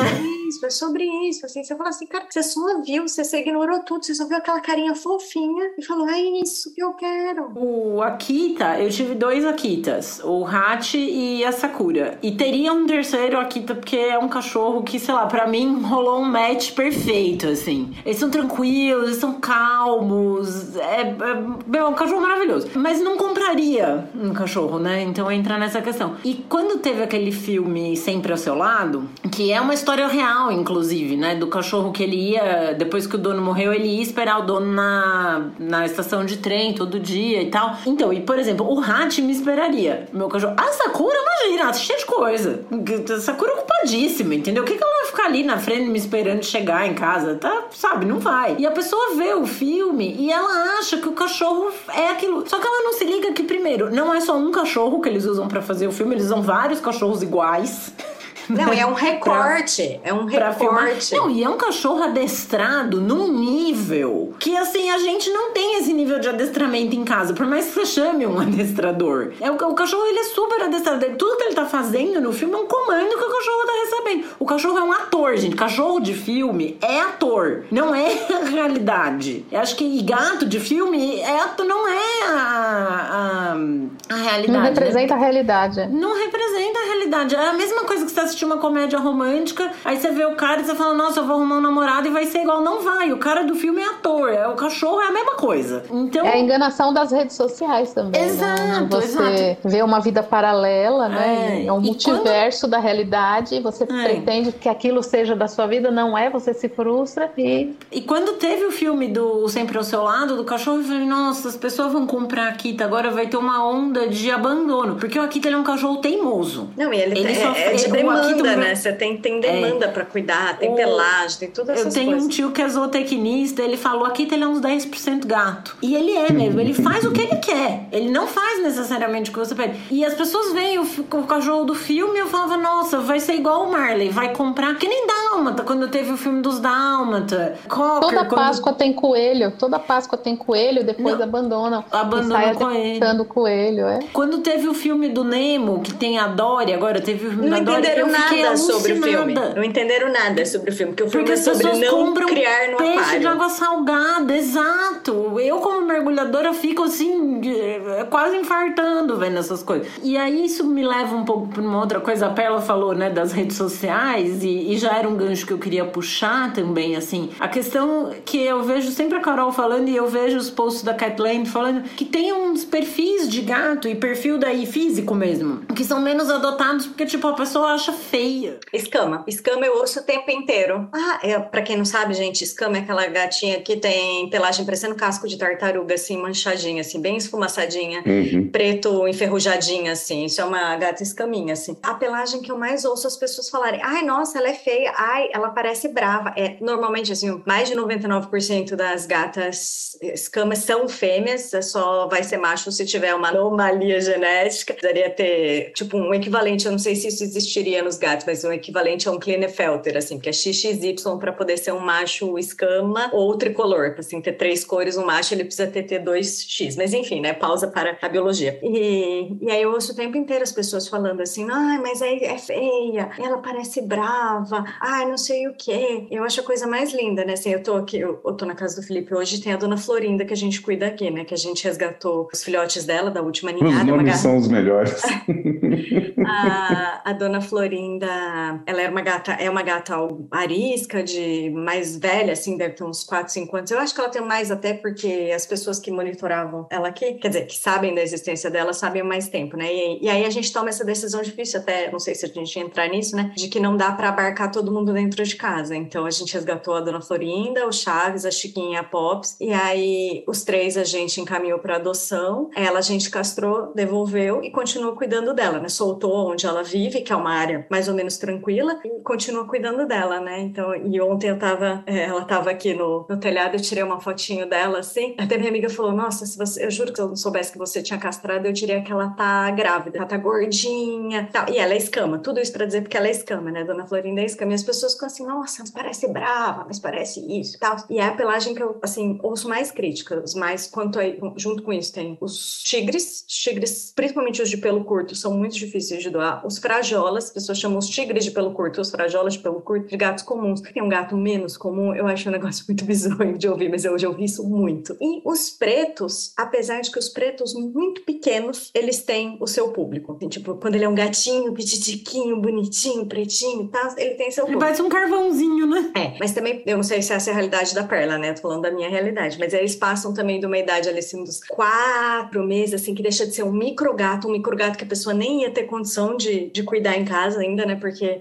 o meu critério, né? A gente sempre deixa chegar nos dois meses e um quilo. Eles têm que juntar as duas coisas para eu poder liberar para adoção. Porque a chance dele, se ele pegar alguma coisa, a pessoa vai ter mais chance de cuidar com adequa- adequado, eh, levar no veterinário, enfim, fazer esse gato sobreviver melhor, assim. Porque é um organismo vivo, assim. A gente doa o bicho saudável, faz todas as coisas, mas ele não tá isento de pegar alguma coisa, de desenvolver alguma coisa, não tá isento, né? Então, e, e aí passa, assim, um pouco dessa, dos quatro meses, que eles já começam a ficar com carinha mais de gatinho mesmo, não micro bebê, aí eles também perdem um pouco o público. Então, o gato preto, se ele cresce, ele também vai ficando, né? Essa é a minha São várias realidade. coisas aí. É, são, são várias coisas aí. Na- hoje eu tenho um recorte de a partir de 2018, que foi um- uma coisa muito fatídica para a proteção animal, onde foram, onde entrou no poder outra pessoa aí. Então, é, de 2018 para cá, a minha maior dificuldade está sendo a adoção de pretos, mas mais ainda ainda frajolas, porque ele é metade preto. É, os frajolas escuros também, é, os mais pretos Sim, que brancos. São... Gente, os frajolas escuros, eles são os melhores gatos, porque eles estão sempre de smoking. Então, mas são, são mas chiques. ele é metade preto. Se pessoas são classificadas por cor, por que os gatos seriam diferentes? Porque os animais seriam diferentes, né? Elas são classificadas pela, pela tonalidade. Eu não sai bem na foto, ou porque eu não vou ter um gato preto, eu não dá azar. E aí vem aquela toda aquela mística por trás disso, né? Que tivemos um problema grave na, na Idade Média, quando teve a Inquisição. Tivemos e... esse problema grave na Idade Média, Olha, inclusive, né, Théo? Uhum. É, não, foi, não foi feliz, né? Não foi uma, uma, uma, época feliz. Inclusive, vocês foram expulsos, né? De vários Sim, países. De vários lugares. É, foi terrível. Tudo começou ali a degringolar a sociedade. É um, é um, é um recorte é, muito terrível, né? Que teve, que foi com a colaboração da, da Igreja Católica, que começou a achar que qualquer coisa, a não ser os cultos tradicionais deles, eram coisas que deveriam ser ceifadas, né? Que quase acontece aqui de novo. Tudo aquilo que não é de acordo com as minhas regras tem que ser eliminado, não se coabitam. Não dá para viver junto, nós vamos eliminar. E assim foi feito com judeus, né? Com gatos, com então toda uma sociedade sofreu por conta de intolerância. Matar, matar pessoas simplesmente pelo que elas são é genocídio. Matar animais simplesmente porque você não controlou é um genocídio. Povos indígenas você matar por simplesmente eles te incomodam, a cultura deles incomoda, é um genocídio. Então é o tempo todo fazendo essa limpeza que eles acham que é, né? Seja humanos de animais, seja qual for, que é porque não é o que você espera que seja. É absurdo isso. Dos gatos, eu acho que muito disso que você falou faz muito sentido para ela, de, de ver com maus olhos, né? E eu já falei isso com a Carol várias vezes, porque o gato ele tem uma propaganda ruim nas mídias em geral. Hoje em dia isso eu vejo mudando um pouco, mas de desenho animado, assim, quando a gente era criança, né? Deve os gatos vagabundo. sempre eram. É, a Dame e o Vagabundo, aqueles siameses que ficam atormentando a coitada da cachorra. Eles são os gatos de quem? Da tia chata, né? Da tia dos gatos. Da pessoa que envelhece, que não tem relacionamentos humanos e aí ela vai se dedicando ao relacionamento com os animais, né? Com os gatos. É, também é um problema, né? Ser uma mulher solteira com gatos é, um é uma coisa, nossa, você falhou na vida, assim. O gato, ele, ele é sempre mal visto, né? Nos, em muitos desenhos e essa coisa assim, ah, é uma velha com gato, é uma pessoa rabugenta, é não sei o que, é chato, o gato é ruim. E tem muito isso, assim, vem disso da Idade Média, de ah, as bruxas tinham gato, então o gato é mal. E principalmente o gato traiçoeiro, preto, né? Traiçoeiro, gato é, é traiçoeiro, traiçoeiro. É. Não, e as pessoas falam, ah, o gato é da casa, ele não liga pro dono. Nossa, gente. Mas né, é uma mentira, assim, isso que falam, ah, o gato não liga. Nossa, quando eu fiquei, né, eu tra tô trabalhando em casa direto desde o começo da pandemia. Então, desde março de 2020 eu, eu trabalho de casa. E aí, teve uma vez no começo desse ano que eu precisei ir pro escritório, eu passei o dia inteiro no escritório. Eu voltei para casa no dia seguinte, eu fiquei trabalhando no sofá, a Turandô estava grudada na minha perna o dia inteiro. Mas por que você saiu ontem, sabe? Eles são super carinhosos. É uma, é uma grande mentira. E do mesmo jeito que todo mundo fala que todo cachorro é legal, também é mentira. Eu já conheci muito cachorro chato. Olha, eu acho conheci eu muito ser que... humano chato. É, eu, eu já vou... conheci muito ser humano chato. não, mas isso não precisa nem comentar. Não, então, é, é, tão relativo, né? Eu vou, vou advogar pelos cachorros aqui nesse podcast. vou advogar por eles. Cachorro. Não, gente, cachorro é maravilhoso.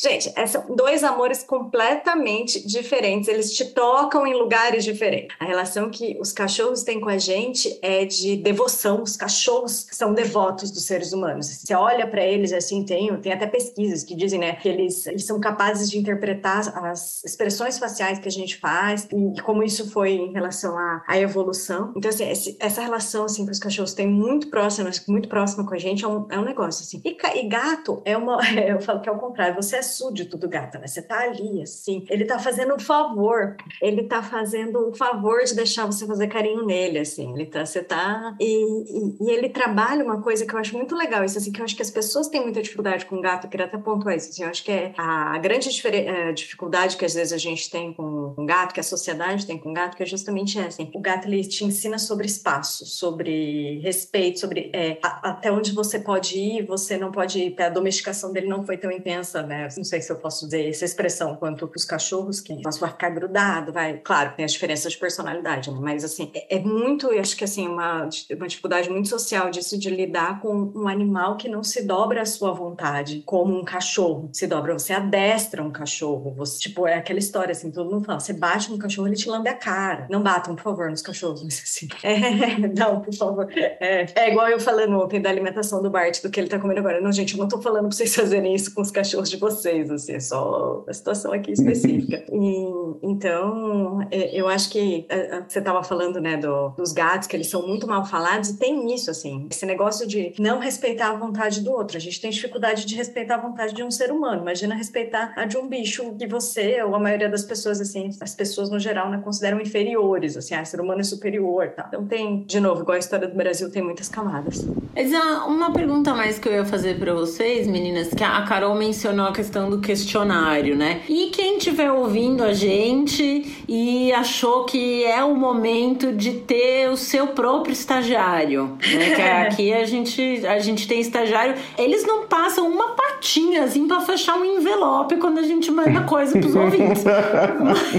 a, Rita tem até um crachá de estagiário agora do, do É verdade, eu vou te mostrar pro teu. A, a Rita, porque a gente tem amigos, né, na vida. E eu tenho amigos que são animais. Por exemplo, a Rita é minha amiga. É uma o cachorra Zuber da Carol. muito seu amigo. Você deu uma piscina pro Zub. Eu dei uma piscina pro Zulu, é verdade. Mas a Rita, ela é minha amiga porque ela quis.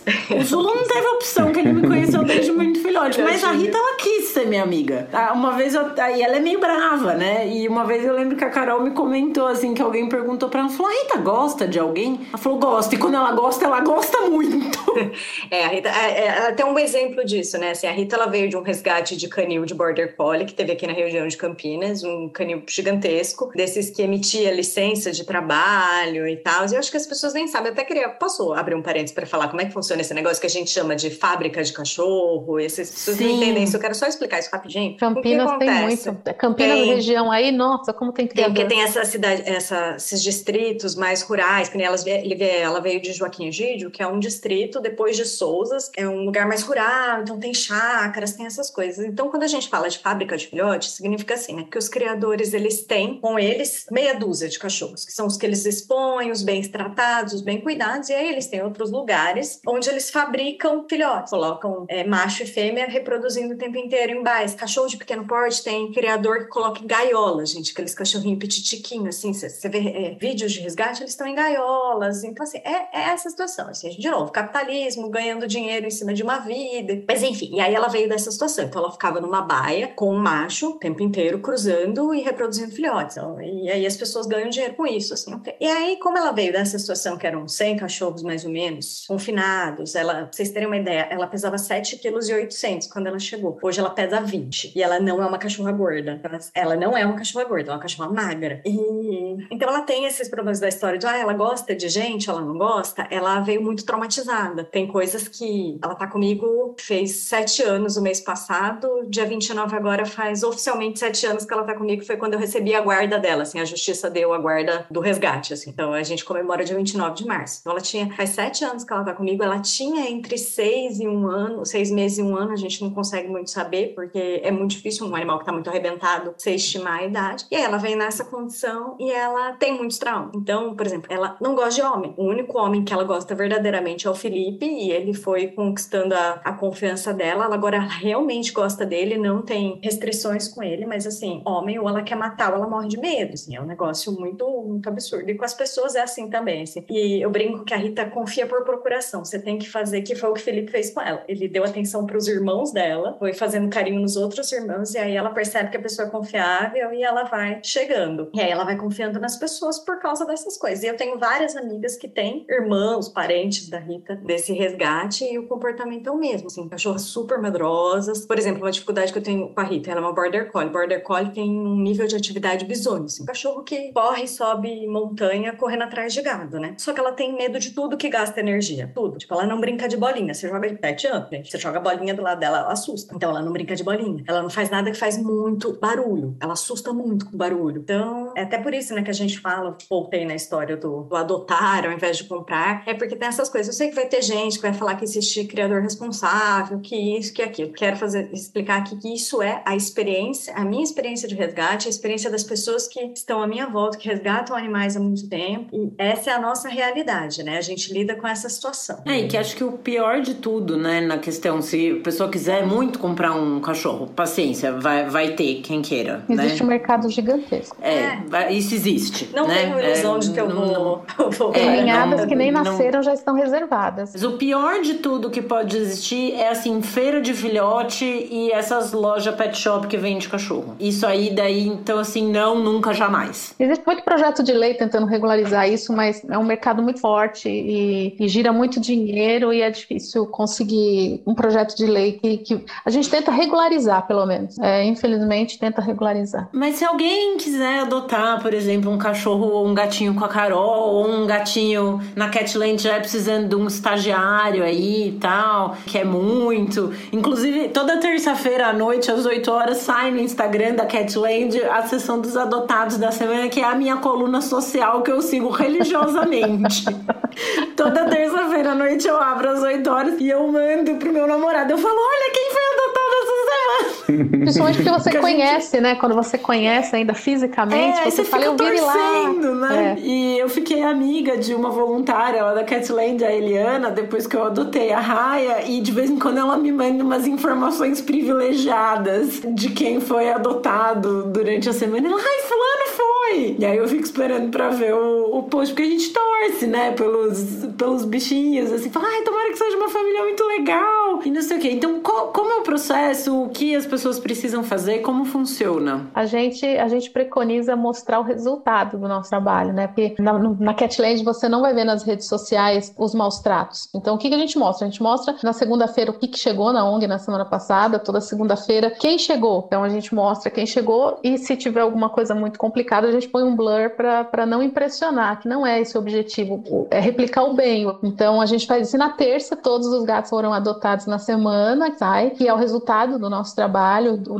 do porquê de nós existirmos, né? Que é o controle populacional e conseguir a maior quantidade de, de animais em seus lares definitivos. E na quarta, a gente posta é, os que estão em tratamento. E também a gente só conta, olha, estão precisando disso, que é uma forma de a gente falar, galera ajuda, né? Galera ajuda. E aí você falou, essa ajuda. Essa ajuda é como? Em primeiro lugar, é, é, é adotando. Adotar é tudo de bom, vai fazer bem para a vida que você está resgatando do, de um abrigo, porque ali eu falo que é uma zona de guerra, é uma área que você tirou o bicho do coisa, mas não é um lugar para ele ficar. Tem que ser só um, um lar transitório ali, né? Para ele, que o gato ele quer cego, ele não quer ficar em abrigo. O abrigo não é a solução, não é um depósito de animais. Então, é só um tempo de trânsito. Então, assim, a melhor coisa é adotar. Ah, mas eu não posso adotar, eu tenho alguém na minha casa que não gosta, então vai ser voluntário. Seja voluntário, a gente tem várias áreas. Hoje nós somos, segundo a plataforma Atados, nós somos a maior ONG de proteção animal com quantidade de voluntários no Brasil. É, então, hoje nós somos em 520 voluntários, somos pecinhas dessa engrenagem do bem. Então, hoje, cada pessoa que faz um texto para colocar no site, cada pessoa que vai tirar uma fotografia, cada pessoa que vai limpar a caixinha do gato, cada pessoa que vai cuidar da área de comportamento, cada pessoa que vai atender uma visita, a pessoa que vai limpar, a pessoa que vai na recepção, a pessoa que, que cuida da lojinha, a pessoa que cuida da área jurídica, da área financeira da ONG, a pessoa. Então, assim, nós temos diversas áreas. E tem muito projeto parado, porque faltam braços. Então, assim, se você não pode adotar, vai ser voluntário, vai fazer alguma coisa para você melhorar a sua vida como cidadão, para fazer algo melhor. Isso que você falou, como é o nome? Tikkun Olam. Então, pratique faça, isso. Faça seu Tikkun Olam. Faça, faça, faça a vida valer a pena. Dê, e, é, e tem maneiras de contribuir também, né, Pela, financeiramente pro, Sim. pro projeto. E, e, da Carol também. Inclusive, eu sou é, contribuidora do programa é, então, da Carol. Assim, nós estamos com, com o nosso site em, em modificação, porque a gente vai ser recertificado de algumas. A gente tem certificado de boas práticas, transparência, e aí a gente teve que reformular o site. Então, ele está fora do ar. Mas se você entra em contato pelas redes sociais, se você digitar Catland, você acha, é uma ONG muito conhecida, você acha formas de ajudar financeiramente, com produtos, com ração. A gente aceita todo de bom grado, inclusive a mão de obra, que é que nem tudo é dinheiro. Dinheiro é importante, mas nem tudo. Às vezes, um, um voluntariado, uma pessoa que chega com uma ideia nova, de cuidar da comunicação, de melhorar processos para gente, isso é muito importante. Vai contribuir imensamente. É isso. Beleza. E aí, Carol, para os animais campineiros, nossos conterrâneos? Bom, é, eu não sei se eu acho que não ficou claro, também não falei isso na minha apresentação, a gente vai lembrando as coisas, né, depois, assim. Eu sou uma protetora independente, então eu não sou uma ONG. Então eu sou a moça do marketing, a moça do transporte, a moça da limpeza, a moça que pula o muro para resgatar o gato, eu sou, eu sou a moça que faz tudo, assim, a carinha é sempre a mesma. É, é uma verdade, equipe. É, isso, é equipe. Não sou sozinha, efetivamente, né, tem a Bruna, a Alicia e a Lu, que são três amigas que a gente resgata junto e a gente se ajuda junto. Todo mundo é protetor independente e a gente faz isso nessa rede, assim. Tipo, às vezes uma de nós tem espaço, às vezes outra não tem, tá? A gente vai trabalhando em comunidade. Então, a gente não resgata em números astronômicos, porque a gente prima por fazer pouco e fazer bem direitinho. Então, a gente, como não tem essa estrutura de muitos, é, muita, muitas pessoas e tal, é mais difícil. Então, a gente, acho que agora a gente tá com uns 30 gatos, mais ou menos, para adoção, uns 20, 30 gatos, alguma coisa assim. Eu preciso fazer, porque como eu doei gatos essa semana, eu preciso dar uma atualizada nos números. É, preciso fazer o censo, bem o que que tá e tal. Então, mas eu tenho as minhas redes sociais, a Carol dos Bichos, em todas as coisas, menos TikTok, porque eu não sou jovem, gente, então eu não tenho TikTok. Ninguém aqui é. Eu também não tenho. Não tenho. Nem tenho eu sou jovem. E, mas assim, o meu grande canal é o Instagram, Carol dos Bichos, tem o site caroldosbichos.com.br e aí lá no, no Instagram tem os, os meios de ajuda, a benfeitoria, o Pix, o PicPay, tem, tem várias maneiras de, de se ajudar, assim. Todo mês eu faço a rifa literária, que ela une duas coisas que eu gosto e acredito muito, né, que é a literatura, o espalhar, então tem um tema, aí as amigas indicam três livros e aí faço a rifa literária todo mês, tem um tema. O tema do mês passado foi é, livros que foram adaptados para o audiovisual, e aí já fiz, já foi sorteado e tal, preciso só entregar os livros, aí esse mês ainda não sei qual vai ser o tema, porque ele sai da minha caixola. E aí lá no, no Instagram dá para acompanhar os stories da loucura que é a minha casa, que eu carinhosamente chamo de Paislândia, com todos os... Dá para ver a Rita. Dá para ver a Rita, a Rita sorri, dá para dá pra ver o Barto, dá para ver todos, o Carlos, que é meu gato, um dos meus gatos maravilhosos, eu só tenho gatos maravilhosos, é difícil dizer, mas tá lá, assim, tudo que eu faço e tudo, é assim, ah, uma coisa que eu queria pegar um gancho no que a Perla falou, eu não pratico post Luciano Huck também, assim, sou completamente contra, ai, nossa, olha isso que aconteceu, essa casa que tá toda esburacada, que não sei o que, não, não, sou completamente, eu acho que a gente não precisa piorar algo que já é bem ruim, a gente já lida com muita coisa ruim, você não precisa explorar o sofrimento do bicho, porque ele já tá sofrendo pra caralho, então assim, não, ai, desculpa, gente, a boca, não faça esse tipo de coisa assim, não, você não vai ver barbaridades, não faça, não faça, não, você não vai. Eu até falei isso, acho que essa semana, pra, semana passada pra você, Angela, a gente teve essa conversa, assim, de tipo, a, a pessoa que só ajuda ou só adota porque ela vê um absurdo, não é a pessoa que eu quero atingir. Eu quero a pessoa que adota consciente, a pessoa que colabora consciente, então assim, que não precisa ficar vendo o bicho sangrar. Eu não queria que os bichos sangrassem, então eu não, não vou ficar estimulando isso. Né? Justo. Eu tinha perguntado justamente, falado do questionário, porque eu sabia que ia chegar nisso, porque tanto, bom, quando eu adotei o Rubens e a Turandou com você, eu não precisei preencher questionário, porque você tem meu endereço, inclusive. É, você pode vir aqui a hora que você quiser. Mas é, eu lembro que, assim, por exemplo, quando eu fui adotar os dois, eu coloquei tela, né? Eu não morava no apartamento, não tinha gatos, não tinha tela. Então eu coloquei tela e, e eu lembro que eu filmei, eu fotografei e, e mandei pra você. Falei, ó, vê se você acha que tá ok do jeito que tá, né? A, a tela e tudo mais. E quando eu adotei a Raya, que se chamava Soulskin, lá na, na Catland, é, eu preenchi também um questionário, sabe? Ela já. A gente não se conhece pessoalmente ainda, mas ela já tinha vindo aqui cuidar da Turandô e do Baguera, já. Eu fui questionada, eu fui questionada pelo Ah, pessoal foi? da Pedro. Você faz cat sitter? Ela falou, faz. Como é a casa dela? É segura? As meninas do pré-adoção. Falei, é, pode doar que é confiável. Mas tive que fui questionada. A minha irmã, quando foi adotar gato comigo, me mandou vídeo das janelas todas, assim, tipo. É, hum, ó, vê se tá, é do jeito que é pra tá, É. né? Uma mocinha, uma borboleta passou, o gato vai, acabou. Alucinado, né? O Baguera, ele escala a tela da janela daqui de casa, eu fico louco, eu falo, desce daí, gato! E a tela tá presa, bem presa e tal, mas eu já fico, desce, desce! Porque eu acho que tem essa coisa, é, há um tempo, há uns dois, três anos, eu lembro que eu fiz um projeto de um app de adoção de animais, até eu entrevistei a Carol nessa época, e a gente tinha conversado com uma outra protetora de, de animais, e ela tinha falado, assim, que um teste que eles fazem muito, eles fazem feira de adoção, né? Então vai pra uma praça, sei lá, com os gatinhos e, e, ficam ali. E ela falou: um teste que a gente faz muito é falar assim: a pessoa vem que adotar o gato. Ah, que bonitinho, porque, né, é um gatinho filhote,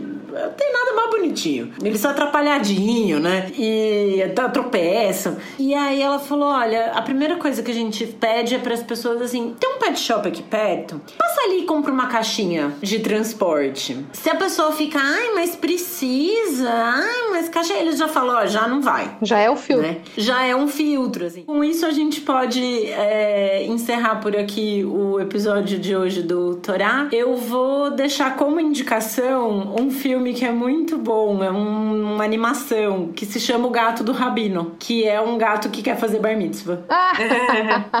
Bonitinho. Tá no YouTube? É excelente. Ele quer estudar para fazer o bar mitzvah dele. Tem disponível no YouTube? Hum, eu acho que ele não tá em nenhum streaming, mas eu vou procurar e eu deixo o link. O link, se tiver. Quero ver, quero ver. Vocês têm alguma indicação, Theo, meninas? Carol, por favor. Tem, tem um documentário, não tem da Lituânia, agora recente, falando sobre os gatos. Se não me engano, tá até na Netflix. Já me falaram para assistir, eu não assisti. Falando sobre como é o, os gatos na Lituânia, a liberdade que eles vivem, até um, a vida dos gatos, algo assim, mas eu não assisti ainda também. Eu vou, vou procurar para pôr como indicação. Isso, é. newsletter. É, na newsletter, Angela, eu recomendo que a gente coloque um textinho também sobre comida especial, sobre comida kasher para animais mais. Porque, na verdade, tá bom, na verdade, você. É, isso é uma curiosidade, né? Você não precisa dar comida kasher para o animal. Porém, tem duas exceções. Uma exceção é, na lei judaica, você não pode ter nenhum benefício derivado da mistura de carne com leite. E se o seu animal se alimenta de uma mistura que tem carne e laticínios, você está derivando um benefício disso, porque ele é seu animal. Então você não pode. Esse é o tipo de. Você pode dar camarão com bisteca pro pro, gato, né? Mais, carne com mais leite. carne não. com leite, de jeito nenhum, não pode essa mistura. E a outra exceção é justamente a comida especial para Pêssar, porque na época da Páscoa judaica você não pode ter rametes na sua casa, não pode ter é, fermentados à base de trigo, cevada, centeio, aveia e essas coisas. E as rações têm esses grãos. É... No ND.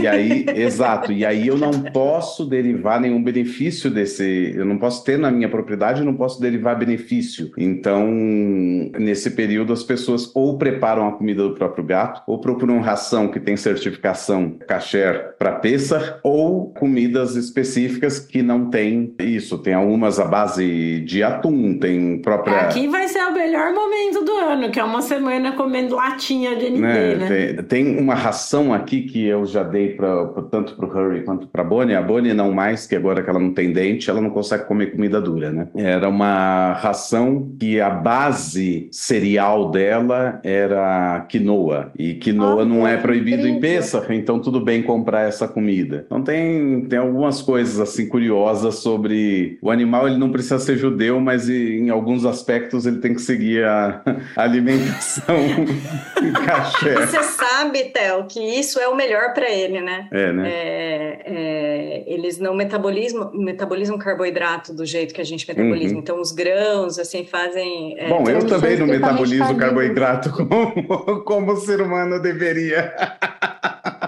É, a, a Farmina devia me patrocinar, porque assim, o tanto, não só o tanto que eu gasto de dinheiro com ela, mas o que eu, o que eu faço as pessoas gastarem dinheiro com ela, hum. mas é que ela é uma ração que não tem grão, assim, né? Tem linha que tem grãos ancestrais, mas no geral ela não tem grão, uhum. e tem a linha de quinoa, a linha que é quinoa prata. É, Farmina chegou aqui há cerca de três anos, foi na época da pandemia. Na, na época da pandemia chegou Farmina aqui em Israel, e, e eu conheci, e realmente mudou muito a coisa. Mas eles não estão patrocinando, a gente vai cortar isso.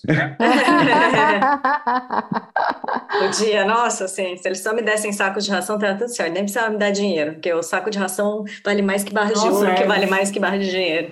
Caríssimo, né? É. Carol, você tem alguma dica? Muitas. É, dentro da temática animal que não é animal doméstico, tem um documentário que saiu na Netflix que é a coisa mais linda de viver, gente. Chama Como Cuidar de um Bebê Elefante. A fotografia é maravilhosa, é na Índia e é um casal, assim, de uma família que resgata elefantes, porque lá eles também têm esse esses problemas do, da expansão da cidade, então os elefantes eles entram nas vilas e aí eles se perdem, os bebezinhos, e aí eles contam a história de dois elefantinhos que passaram por eles assim, e é a coisa mais fofa do universo. Eu já assim, anotei é, tipo, aqui. é maravilhoso, assim, e é acho que uns 40 minutos, assim, é bem, é, é um, é, inclusive eles ganharam um Oscar dentro da categoria que eles estavam concorrendo, assim, mas é fofura demais. Isso, aí dentro da temática judaica, eu não sei se vocês já indicaram isso, porque eu já falei para Angela várias vezes dessa série, uma série da Apple TV que é O Paciente, é muito maravilhosa, é sobre um serial killer que sequestra o terapeuta dele. E o terapeuta é de família judia, então aparecem todos os questionamentos dele com a religião ao longo da série inteira. Ela tem começo, meio e fim, acho que não vai ter outra temporada. Então, a, a história, pelo menos, ela tem um fechamento no, no final da série. Eu adoro essas coisas de serial killer,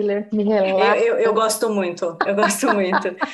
E, e aí, o, a outra que não tem nada a ver nem com animal, nem com o judaísmo, é Ted Lasso, porque todo mundo precisa assistir Ted Lasso, que é uma das melhores séries já feitas. Eu E amo essa série. É sobre o voltou a quê? terceira temporada. É assim, é um sobre um técnico de, de time de futebol norte-americano, só que ele era técnico de futebol americano. Aquele futebol do ombrão, assim, capacete. E ele vai treinar um time de futebol, futebol na Inglaterra. E aí, e aí tem É muito bom. os E ele é um cara super good vibes. E tem uma, tem uma questão com um cachorro também na série. Nossa, tem? Eu já não Tem o. Galgo, porque o, o, o mascote do time que ele vai treinar Ah, é o um galgo. Greyhound, é verdade. É um galgo, verdade, é. E na Inglaterra, eu, eles têm muito galgo lá. é um- e eles têm corridas de galgo. Tem, é até polêmico. E aí... Entra, no, entra no, no, no Instagram da SOS Galgos, é uma ONG só que resgata galgos. E eles doam É galgos, mesmo? chama SOS Galgos. Adoro o pessoal de lá. Uma galera. O- eles são lindos, eles são primos uns da Meg. super divertidos. Eles são Os primos estreitos. da Meg. São É, Eles são magros, né? Eles são É.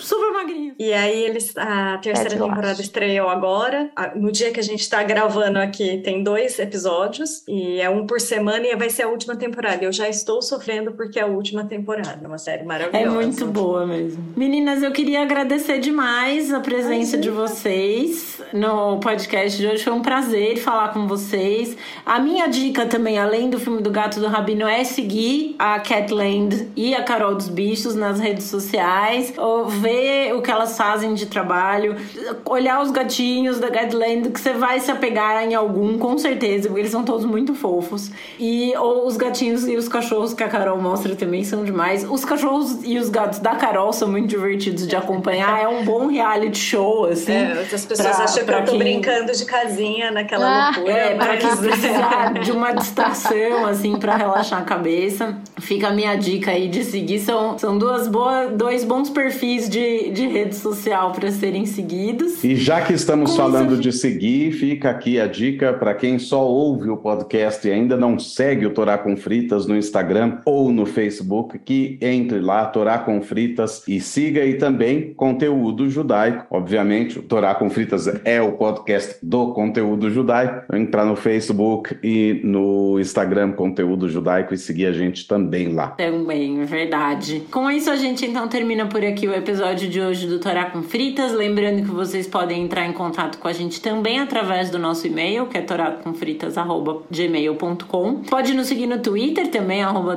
Fritas. Para não perder nenhum episódio, é só assinar o nosso feed no seu tocador de podcasts preferido. Eu sou a Angela Goldstein, junto com o Theo Rhodes, idealizadora e apresentadora do Torá com Fritas. O Alu é o nosso editor de som e intérprete da nossa música de abertura. Para entrar em contato com ele, é só procurar no Instagram pelo arroba Alu de sempre. E a nossa identidade visual é da Maia Batalha. Muito obrigada a todo mundo que nos ouviu até agora. Muito obrigado e até a próxima.